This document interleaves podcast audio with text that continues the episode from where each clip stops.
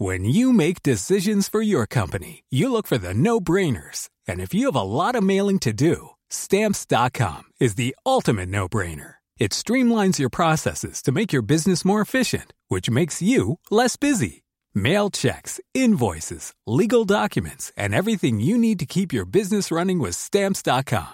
Seamlessly connect with every major marketplace and shopping cart. Schedule package pickups and see your cheapest and fastest shipping options from different carriers. With rates up to 89% off USPS and UPS rates. And with the Stamps.com mobile app, you can take care of mailing and shipping wherever you are. Make the same no-brainer decision as over 1 million other businesses with Stamps.com. Sign up with Code PROGRAM for a four-week trial, plus free postage and a free digital scale. No long-term commitments or contracts. That's Stamps.com.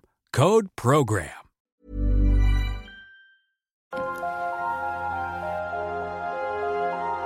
Bonjour à toutes et à tous, merci pour votre fidélité au podcast Conflit.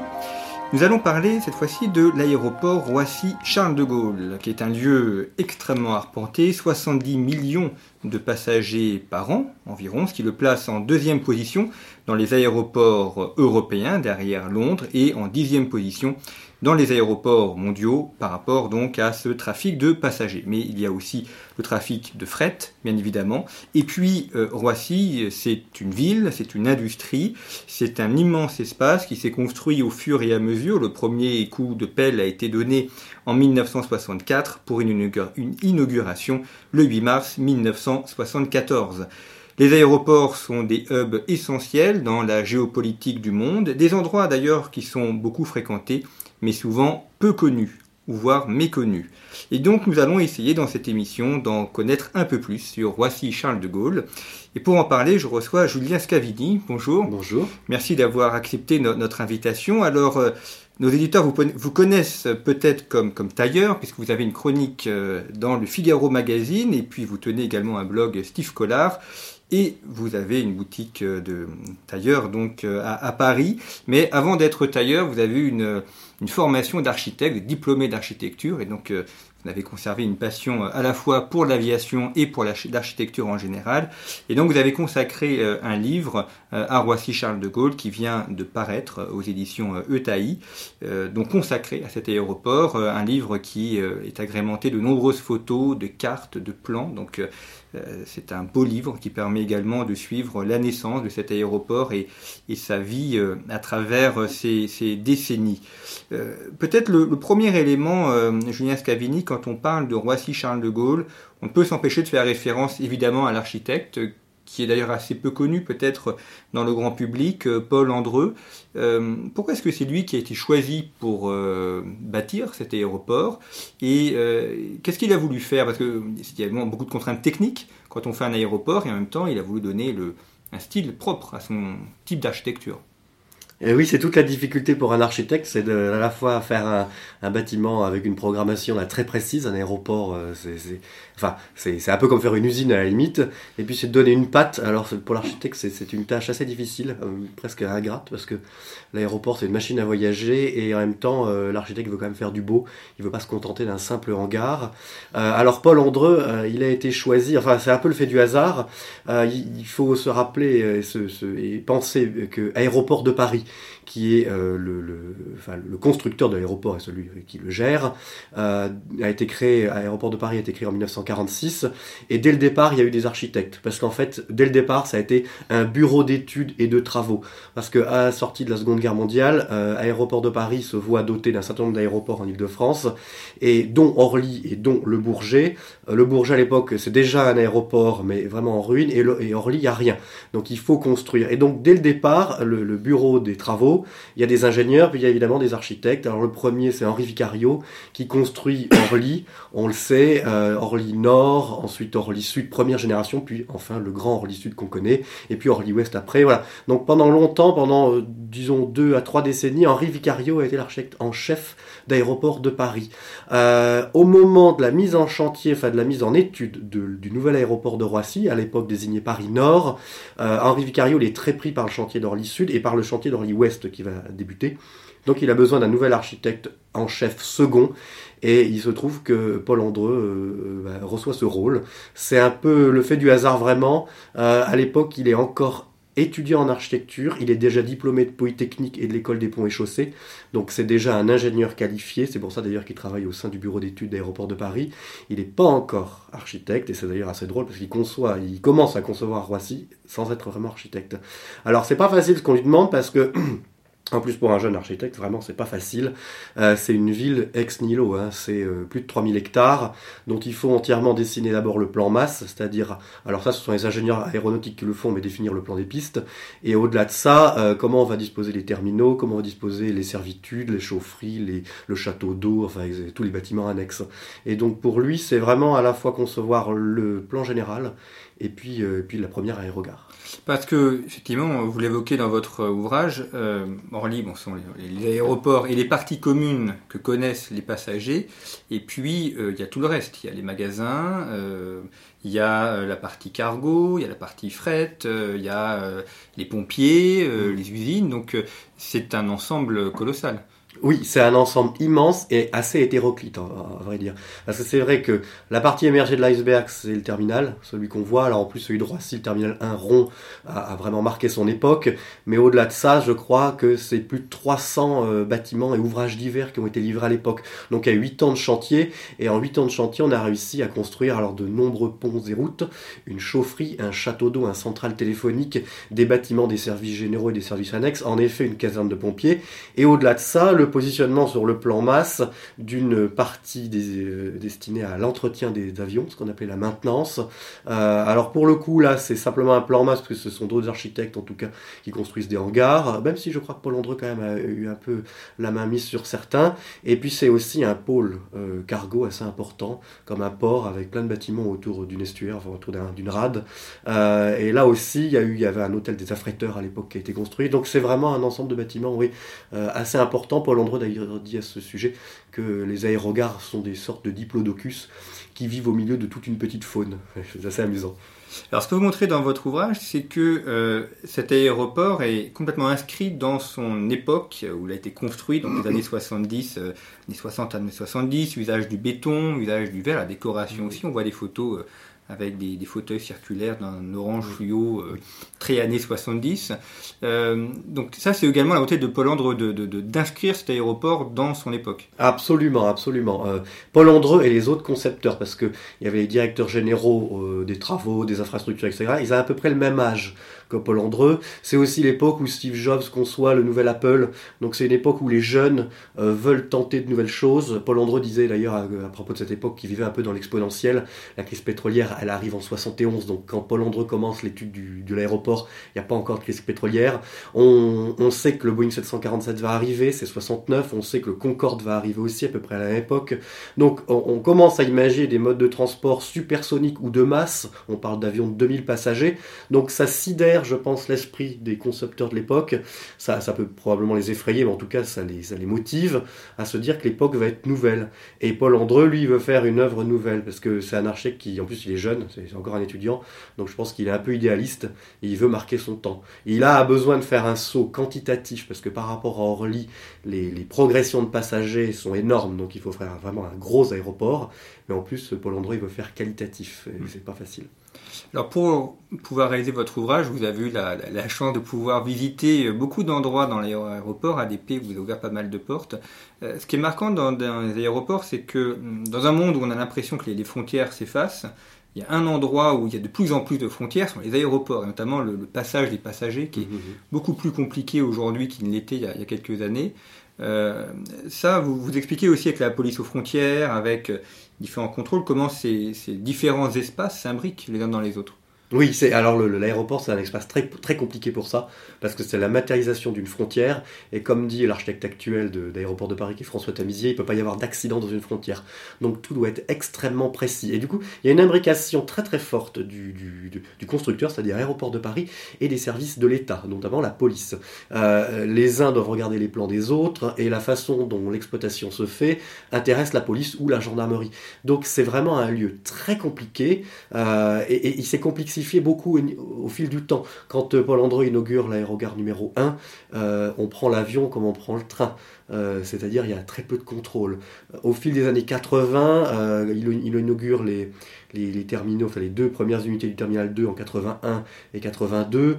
il y a encore peu d'événements, mais il y a déjà du terrorisme. Donc on commence à mettre des contrôles de sécurité. Et en même temps, Paul Andreu conçoit quand même des aéroports qu'on puisse rendre libres un jour. Dans les années 80, il pense encore que plus tard, les aéroports redeviendront libres. Bah, c'est tout le contraire qui s'est passé, ce qui a complexifié la gestion quotidienne en fait, euh, parce qu'au-delà des contrôles de sûreté, des contrôles de sécurité, donc ça c'est le problème lié au terrorisme, il y a aussi le fait de la douane donc, euh, qui surveille l'entrée et la sortie des marchandises. Donc il y a à la fois deux filtres, il y a la, question de la, police et, de la sûreté, c'est-à-dire liée au terrorisme, et puis la question de, l'entrée-sortie de marchandises illicites ou pas euh, du territoire. Alors justement, dans votre ouvrage, vous, montrez les, bagages, où c'est une usine en tant que telle pour la, gestion des bagages. Se dépose, entre le moment où on dépose la valise et au moment où on va la récupérer dans un autre aéroport, il y a, là une logistique euh, incroyable. Absolument. Le, on considère qu'à Roissy, en fait, il y a quatre pôles industriels. Il y a le cargo, il y a la nourriture, il y a le transport aérien et il y a les valises. En fait, le traitement des valises, c'est un, une industrie, c'est un pôle industriel en lui-même. Euh, le, le je crois qu'à Roissy, il faudrait que je trouve le chiffre, mais je ne sais plus combien de milliers de valises, 90 000 valises par jour peuvent être traitées. C'est vraiment énorme. Euh, et ça, euh, à la fois, il faut que ce soit traité de manière logique, c'est-à-dire que la valise aille du passager jusqu'à l'avion, mais en plus, la valise euh, subit tout un tas de contrôles de sécurité, et les contrôles de sécurité se renforcent. maintenant, elles sont, sont scannées par des appareils de tomographie, je crois. Euh, un appareil coûte, je crois, 1 million d'euros et il y en a 90 euh, ou 100 à Roissy. Donc c'est vraiment des, sommes folles qui sont investies dans le traitement de, ce qui est vraiment une industrie. En fait, c'est drôle, c'est au lieu de, trier des paquets de farine euh, comme dans une minoterie, là on, trie des valises. On trie à la fois des passagers en partie publique et puis on trie des valises en dessous. Alors, il y a également la question du, fret, qui est trié aussi. on a une très belle photo d'Air France avec les, les, avions gros porteurs qui s'appellent les pélicans qui sont alignés mhm. les uns à côté des autres. Euh, ça aussi, c'est une partie très importante, le parti fret. Oui, d'autant plus importante qu'elle reflète en fait la santé économique d'un pays. Plus un pays exporte ou importe, plus sa partie cargo va être développée. Euh, alors le truc, c'est que Roissy euh, bénéficie d'une très forte attractivité parce que l'emprise est assez libre, donc les sociétés sont assez libres de s'installer, c'est pas comme Isro qui est très serré. donc en plus du hub d'Air France, il y a euh, FedEx qui s'est installé en 1993, il me semble. Euh, et le, fait est que, en plus du cargo euh, qu'on connaît, c'est-à-dire transporter des avocats, transporter des pièces d'avion, transporter tout, ce qui est colis énorme. Il y a aussi le fret express qui se développe beaucoup ces dernières années, qui a donné aussi une bulle d'oxygène parce que le cargo avait tendanciellement une c'était baissé, le cargo baissait tendanciellement parce que tout simplement les avions cargo dédiés, euh, les, les, affréteurs en avaient moins en moins besoin. la, flotte cargo s'est quand même extrêmement développée, ce système de conteneurs aussi, et du coup le, les, compagnies aériennes ont eu moins en moins besoin d'avions dédiés au cargo, et de plus en plus elles ont commencé à vendre les, soutes des avions commerciaux, ce qui fait que 30 à 40% peut-être des soutes du vol que vous pouvez prendre, en fait il y a du cargo à l'intérieur, et du coup pour les plateformes aéroportuaires finalement, ça faisait moins de mouvement, parce que plus de, moins d'avions cargo, ça faisait moins de mouvement, donc moins d'entrée d'argent. Donc il y a quand même une, petite bouffée d'oxygène euh, dans les années 90-2000 avec le développement du fret express. Alors il y a FedEx bien sûr, mais il y a Chronopost, DHL, à tous les grands groupes euh, qui interviennent. Et puis au-delà de, ces, compagnies qu'on connaît, euh, il y a quand même un écosystème énorme autour du cargo, des affréteurs, des transitaires. Enfin, il y a beaucoup de, de strates de métiers différents qui interviennent sur l'aéroport. Donc pour le coup, c'est vraiment aussi, c'est un pôle, c'est un pôle très très important le cargo. Ce qui est intéressant, vous évoquez les, strates. Euh, on a l'impression d'avoir un aéroport un peu en couche d'oignon où il y a à la fois euh, l'air, mais aussi euh, différents étages, notamment les, les, autoroutes, le train, puisqu'il y a plusieurs gares, dont une gare TGV à Roissy.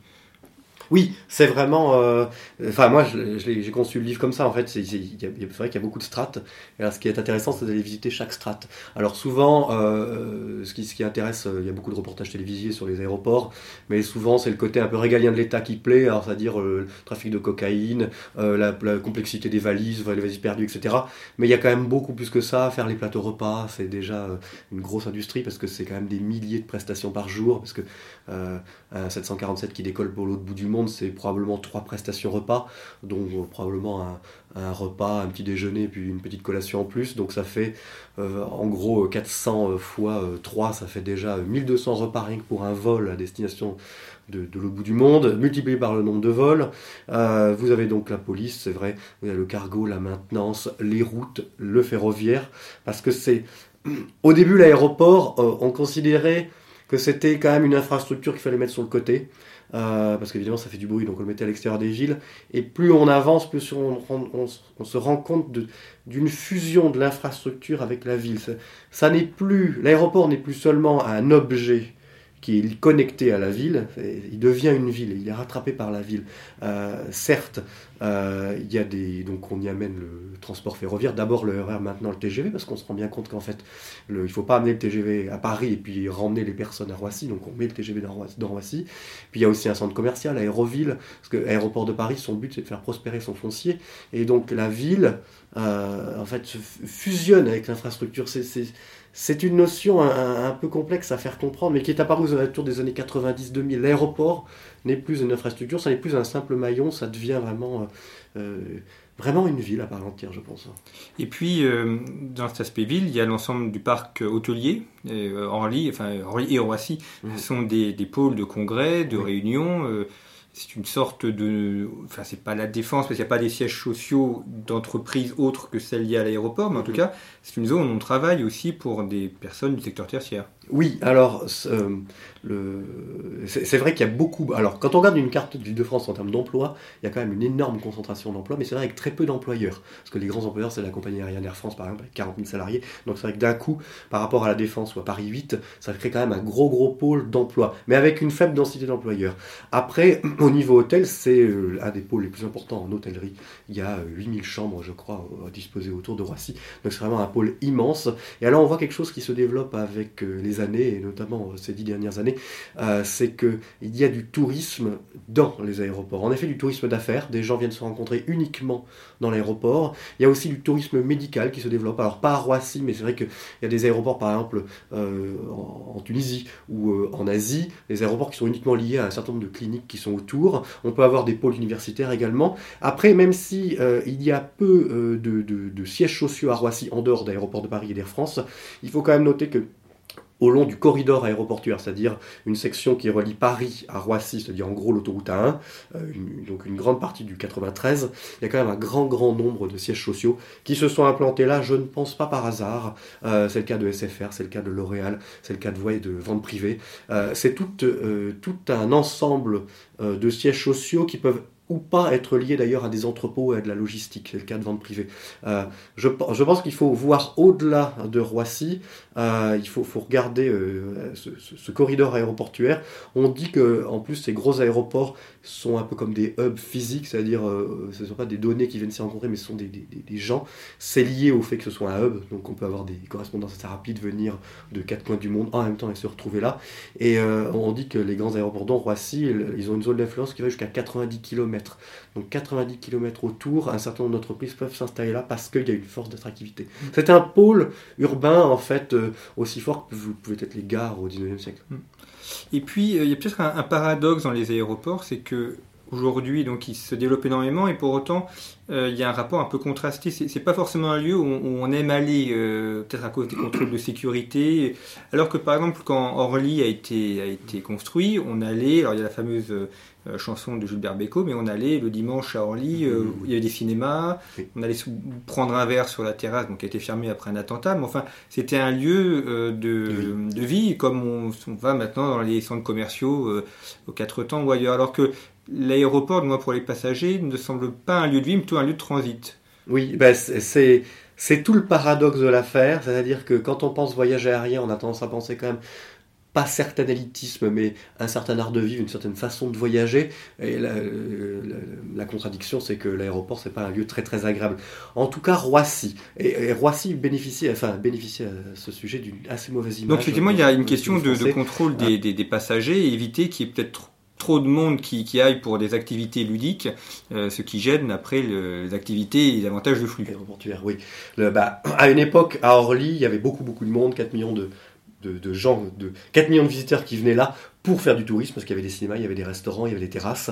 Aéroport de Paris a essayé les années 65, 70 de, de supprimer, de couper court à ça. Alors du coup, ils ont, ils ont caché la vue des avions, ils ont interdit les terrasses de toute manière, euh, rendu payant les parkings de manière assez chère, et euh, ça s'est continué pendant plusieurs décennies. L'aéroport, on ne devait pas y aller pour autre chose que prendre l'avion. Maintenant, ça a tendance à changer. Euh, aéroport de Paris, il y a quand même euh, volonté de faire fructifier son foncier. Alors, à Roissy, ils ont construit Aéroville. Certes, ça n'est pas dans l'aéroport, c'est un peu en marge.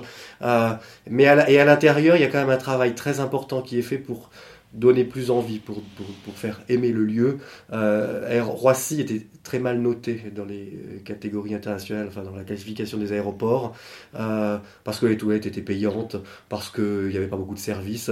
Euh, et ça, c'est quelque chose d'ailleurs que Paul Andreu, lui, avait toujours refusé de mettre par exemple des boutiques. Il voulait, il voulait pas tellement. Il voulait faire des aéroports. Il voulait pas euh, faire fructifier la recette annexe en fait.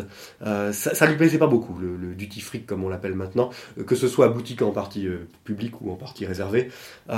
et depuis, on va dire une bonne décennie, en tout cas depuis que Aéroport de Paris est devenu euh, une société anonyme en 2005, et puis ça s'est développé de plus en plus. Euh, faire des belles boutiques, faire venir le luxe, euh, faire venir les fast-foods, faire venir un ensemble de services pour faire plaisir aux passagers. C'est décrié parce que, évidemment, euh, les compagnies aériennes, elles sont pas tout à fait d'accord parce que c'est Aéroport de Paris qui profite en fait du, de leurs clients. Euh, c'est comme si vous achetiez un pas de porte et que quelqu'un d'autre en profitait. donc, et puis c'est décrié parce que les concepteurs d'aéroports n'aiment pas beaucoup ça. Mais malgré tout, je pense que ça aide à faire aimer l'aéroport. C'est paradoxal parce que euh, on aimerait euh, qu'il n'y ait que des avions, que ce soit une chose parfaite, mais en fait, la plupart des passagers, euh, dès qu'ils montent dans l'avion, en général, ils baissent le, store du hublot, ils ne voient même pas ce qu'il y a dehors. et donc, je pense que ça correspond à un état du monde, et les gens, ça voilà, ils préfèrent passer du temps dans les boutiques entre deux vols plutôt que de regarder les avions. Donc euh, c'est une nécessité en temps, en termes financiers, parce que ça permet de rentabiliser euh, les, loyers des boutiques, euh, permet de rentabiliser les investissements énormes que ça représente, parce que construire un terminal de nos jours, c'est 600-700 millions d'euros, donc c'est quand même beaucoup. Donc ça permet d'avoir un peu de, de, rendement financier, puis ça permet de faire plaisir à une certaine frange de passagers.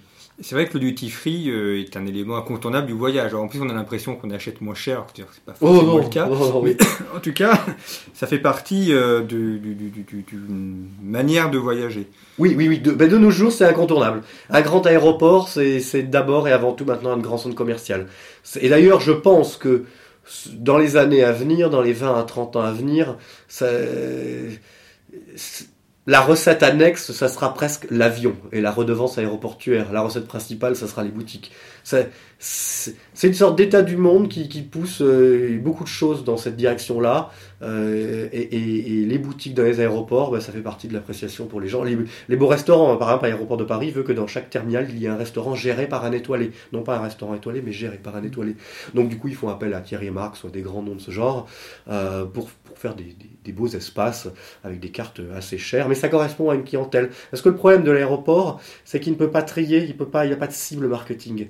Un supermarché, euh, s'il se positionne sur un créneau de gamme bio, il va faire venir telle frange de la population. Tel autre supermarché, s'il se place sur le hard discount, il va faire venir encore une autre population. L'aéroport, il ne peut pas choisir sa cible. Tout le monde vient. Donc vous avez les sacs à dos ou euh, les, les ultra luxe. Donc il faut arriver à faire plaisir à toute cette frange de population différente. Et donc c'est un peu le grand écart marketing, c'est pas facile. Et je pense que ça, ça, ça, c'est aussi pour cette raison que la, les, espaces commerciaux se multiplient en surface et qu'on retrouve aussi au-delà des espaces commerciaux, il y a les, fameux lounges, les salons réservés pour la clientèle business, la clientèle première. C'est des, surfaces qui n'existaient pas à, l'origine de l'aéroport et qui maintenant il faut trouver. Il faut trouver des surfaces énormes, c'est-à-dire on parle de 1000 à 5000 mètres carrés. C'est quand même pas rien dans des structures existantes.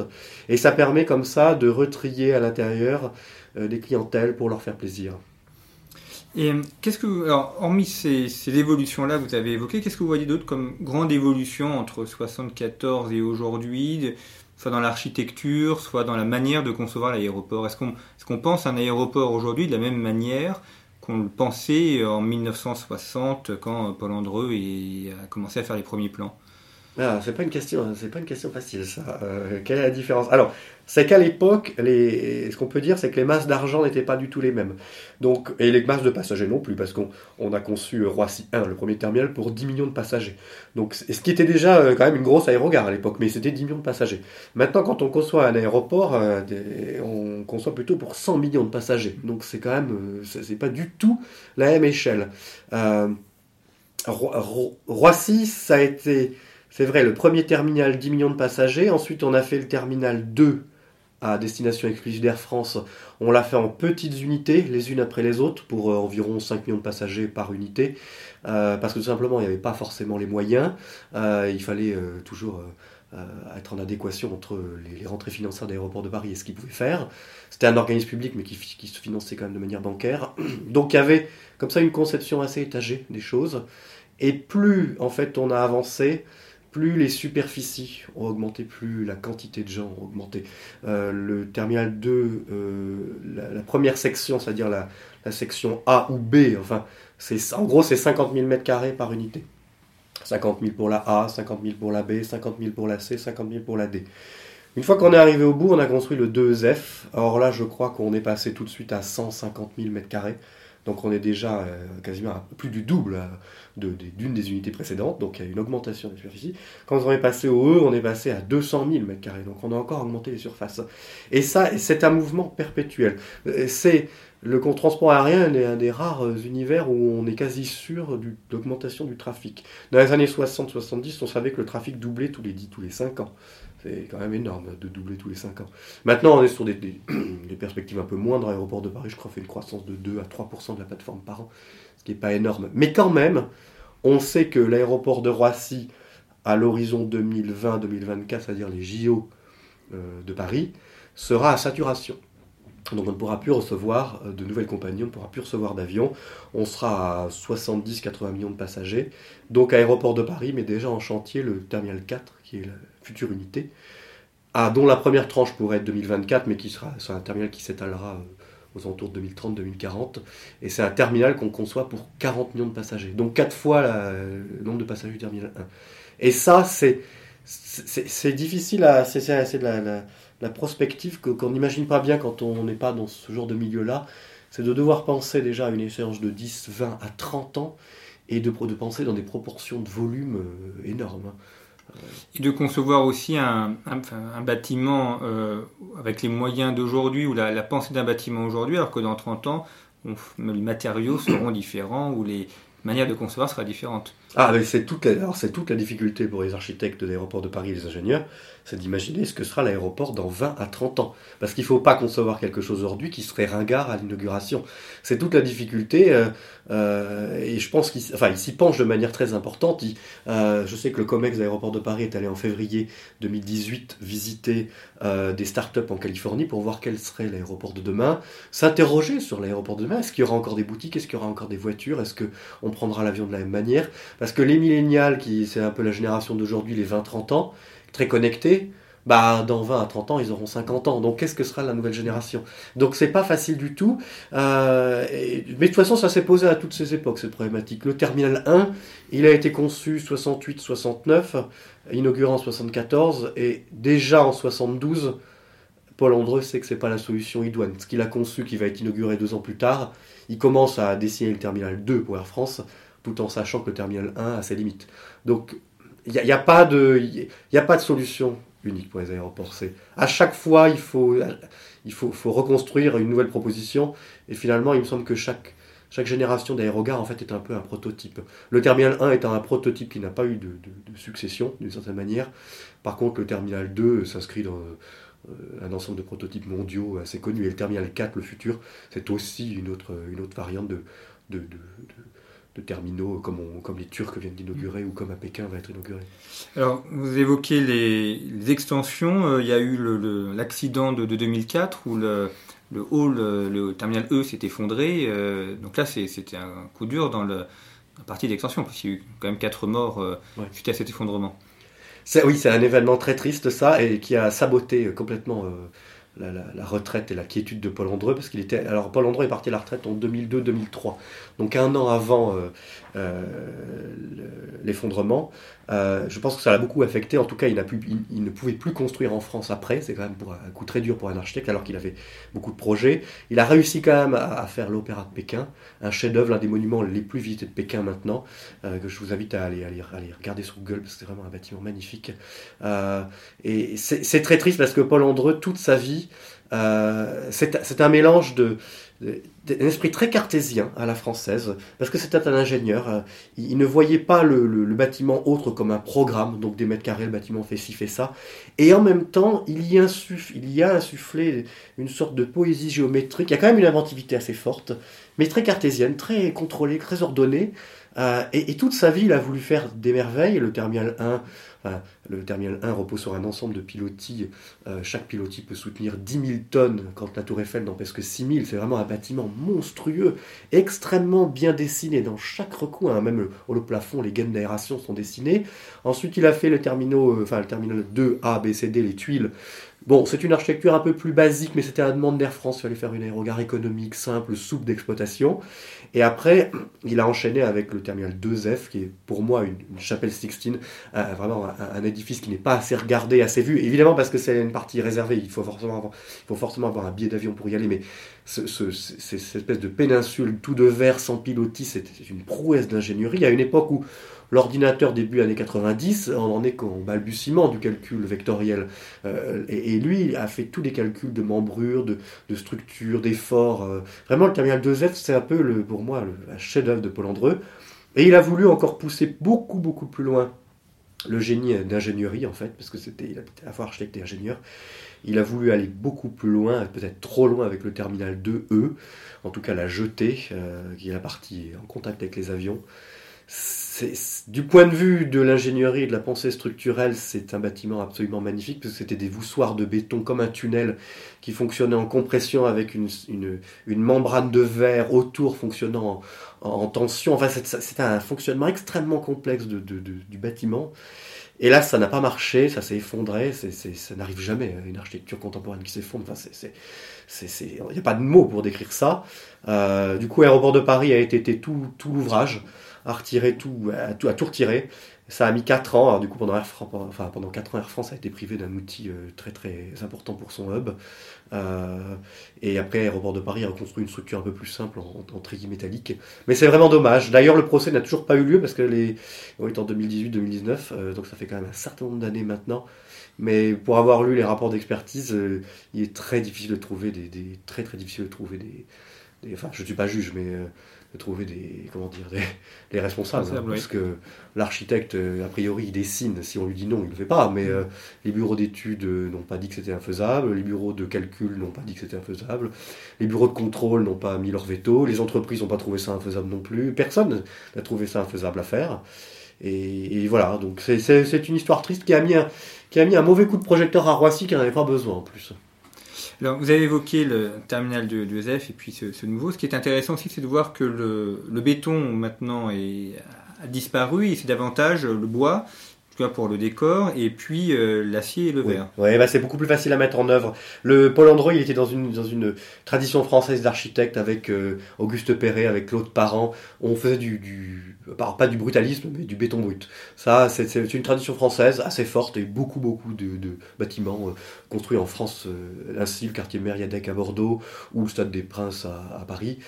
C'était une tradition, mais le béton n'a pas forcément bonne presse. C'est un peu le, le, matériaux des ouvrages d'art. Euh, et euh, alors Paul André aimait beaucoup jouer avec sa plastique parce que le béton on peut le mouiller, on peut en faire ce qu'on veut. Mais malgré tout, l'acier est un peu plus souple à la mise en œuvre. Euh, c'est plus léger, on peut faire des, structures préfabriquées qu'on peut amener, ça peut aller plus vite. C'est plus facile de faire des modifications aussi.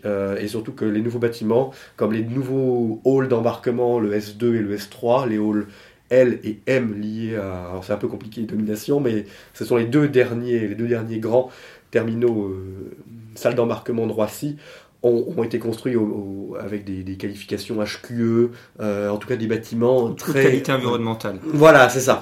Et du coup, euh, beaucoup de bois, beaucoup de métal, parce qu'il faut à la fois penser à la construction, mais aussi la déconstruction. Et puis, il faut mettre 20% de bois, parce que c'est voilà, pour diminuer l'empreinte carbone. Donc, le, l'architecture n'a pas changé à cause des architectes, mais l'architecture change parce que les, besoins environnementaux se font plus prégnants.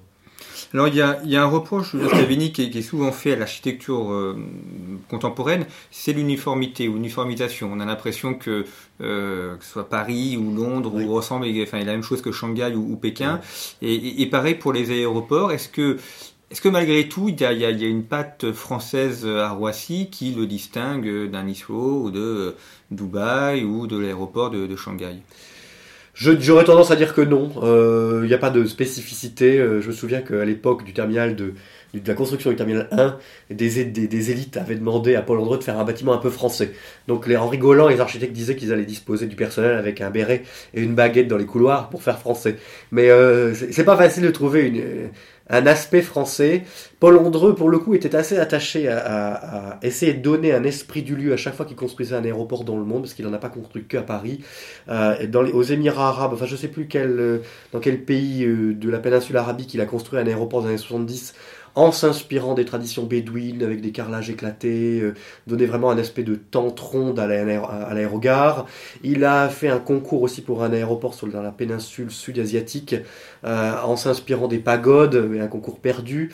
C'est pas facile pour un aéroport euh, de donner un esprit local j'ai envie de dire, c'est quasiment impossible. Est-ce qu'il y a une spécificité française? Non, je ne crois pas. Après, ce sont les boutiques que vous mettez à l'intérieur. C'est sûr qu'à Paris, vous allez trouver la durée, du foie gras et du vin français qui n'est pas le cas euh, dans les pays étrangers. Euh, ah, l'uniformité, c'est vrai que le problème de l'aéroport, c'est que c'est c'est un, c'est un, c'est une infrastructure qui est un paysage intermédiaire c'est-à-dire entre le, paysage et le bâtiment. Parce que l'opéra de Sydney, évidemment, vous pouvez le prendre en photo. Euh, ensuite, les Pyrénées, vous pouvez, c'est vraiment un paysage immense. L'aéroport, c'est un peu à mi-chemin. Vous pouvez très difficilement prendre en photo les terminaux, donc l'architecture, elle est, elle est, difficile à concevoir du point de vue d'un bâtiment iconique, en fait. Euh, et ce qui compte plus, c'est le, le, sentiment du passager, l'expérience design intérieur, l'ergonomie du lieu, son confort. Euh, et je pense aussi que ça change l'architecture. Quelques architectes essayent de donner un truc à l'aérogare pour qu'elle soit notable. Alors le terminal de Los Angeles, euh, le terminal international, il a été euh, dessiné avec une certaine patte. L'aéroport de Madrid Barajas aussi, une certaine patte, mais qui n'est pas lié à une localisation, qui est juste un fait d'architecture. Celui de Roissy n'a pas de, à, part le terminal 1, on ne peut pas dire qu'il y ait des faits d'architecture notable du point de vue extérieur, à part le 2F, enfin moi les péninsules de verre, mais il faut être dedans pour les voir. Donc, euh, donc oui, euh, c'est triste, mais c'est difficile de lutter contre cette uniformisation. On n'allait pas faire l'aéroport de Roissy, on aurait pu, hein, mais difficile de le faire comme un pastiche de Versailles, avec de la brique rouge et, et de la pierre meulière, euh, je l'imagine assez mal. Alors, c'est aussi une caractéristique, c'est que vous l'avez dit, l'aéroport, on le voit jamais dans son entier. Alors, dans votre ouvrage, on a de très belles photos euh, vues du ciel, donc on a une vision de l'aéroport. Mais sinon, pour le passager, c'est. Euh, alors, d'abord, c'est à l'intérieur qu'on en prend vraiment conscience, et on le voit jamais dans sa, dans sa totalité. Oui, oui, ben c'est toute la difficulté. Alors du coup, il faut faire en sorte que l'aéroport soit un lieu chaleureux et accueillant. Euh, L'IATA, qui est l'institut, euh, l'association internationale du transport aérien, édicte un certain nombre de règles, parmi lesquelles euh, à une aérogare, ça doit être 10 000 mètres carrés par million de passagers. Roissy, on essaye de tourner, enfin ils essayent de tourner sur les nouvelles aérogares à 15 000 mètres carrés par million de passagers, déjà beaucoup. Euh, alors les Chinois, en tout cas en Asie, ils sont plutôt à carrément à 20 000 m2 par million de passagers. Alors ça donne des superficies immenses. Alors c'est un peu en démultipliant la surface, en gonflant les aérogares qu'on arrive comme ça à donner des sensations d'espace, pas d'espace confiné en tout cas. Euh, mais c'est une vraie lutte, c'est une vraie lutte et qui repose sur beaucoup d'outils, la sympathie du personnel, la sympathie des, personnes de la compagnie aérienne, euh, la qualité des restaurants, la qualité euh, des toilettes, la qualité de la dépose voiture. c'est tout un ensemble très très compliqué à, mettre en œuvre. C'est une vraie usine avec beaucoup d'intervenants différents, les services de nettoyage, les traiteurs. c'est pas facile. C'est pas facile parce qu'il faut gérer dans des infrastructures existantes ou alors en construction. Et puis il faut gérer ça avec 5 euh, à 6% de croissance du trafic passager en même temps, c'est-à-dire des, volumes en augmentation tous les ans. En plus, Roissy, c'est un bassin d'emploi assez compliqué. Euh, c'est très politiquement incorrect, je crois, de le dire, mais Aéroport de Paris, on est très conscient, on est au milieu du 93. Donc le personnel qui est embauché pour euh, être au contact des passagers. Il y a toute une éducation parfois à faire, une éducation euh, du, savoir-vivre, du savoir présenter. Euh, et je sais que Augustin Romanet, le PDG des aéroports de Paris, quand il a fait ses premiers vœux en tant que nouveau PDG, alors je ne sais plus l'époque, c'était il y a quelques années, a utilisé l'image des hôtels de luxe. Il faut que l'aéroport de Paris soit un hôtel de luxe, que les passagers, en particulier asiatiques, parce qu'on en draine beaucoup, se sentent bien, bien accueillis. Alors dernière question, Julien Scavini, parce que notre émission touche à sa fin, mais comme vous êtes tailleur et que c'est votre métier, euh, on, voit dans votre ouvrage beaucoup de photos des, hôtesses de l'air ou des stewards et donc les vêtements de ces, personnes. Euh, là aussi, il y, a, une évolution. Euh, votre regard de tailleur peut-être sur cette évolution de, la, manière de présenter les hôtesses de l'air, qui, montre aussi l'évolution qu'on a par rapport, enfin le rapport à l'aviation et au voyage qui a évolué? Ah oui, bah complètement, parce que quand on inaugure Roissy en 74, la tenue est dessinée par Courrèges, elle est vert fluo. Les hôtesses d'aéroport de Paris ont des petits, des petits macarons au-dessus de la tête. Chez Air France, c'est toujours une grande, grande tradition. Mais le fait est qu'avec le temps, euh, la clientèle a changé. Euh, à l'époque, c'était la jet set, enfin en tout cas une certaine frange aisée qui voyageait l'essor du transport aérien, sa démocratisation a fait que les passagers eux-mêmes ne viennent plus prendre l'avion en dimanche, comme ça pouvait être le cas à une époque. Euh, et donc, il y a, pu avoir un certain relâchement. Et en tout cas, c'est pas évident parce que pour les, compagnies, alors que ce soit les compagnies aériennes ou aéroports de Paris, il faut avoir une présence, il faut avoir un esprit de marque, il faut présenter. Alors l'uniforme a toujours une certaine valeur dans l'aérien, autant dans la banque, euh, tous les banquiers sont habillés de manière vraiment très basique maintenant. Dans les hôtels, c'est quand même assez rare, ou les restaurants, d'avoir euh, des belles livrées. Dans les aéroports, dans les compagnies aériennes, il y a quand même un, certain goût encore. Encore peut-être plus d'ailleurs chez les compagnies asiatiques et les compagnies du Golfe, où euh, en plus il y a une image de la femme qui est un peu particulière, donc on essaye de l'habiller d'une manière vraiment très précise, très précieuse. Chez Air France, il y a toujours une grande tradition. Aéroport de Paris va bientôt inaugurer son, nouvel, uniforme par euh, Jean-Charles de Castelbajac, je crois, euh, en début d'année. Euh, donc il y a quand même encore un certain attrait. Même si la clientèle a changé, même si ça s'est démocratisé, il faut quand même continuer de faire, d'incarner la fonction. Eh bien, merci beaucoup, Julien Scavini, d'avoir évoqué l'aéroport Roissy-Charles de Gaulle. Je rappelle donc votre ouvrage consacré à, cet aéroport que l'on trouve dans, toutes les librairies, qu'on peut commander en, librairie. Et puis, euh, votre blog, Steve Collard, justement consacré euh, à, l'art tailleur et euh, à votre métier donc de tailleur. Merci pour votre fidélité à nos émissions et à bientôt.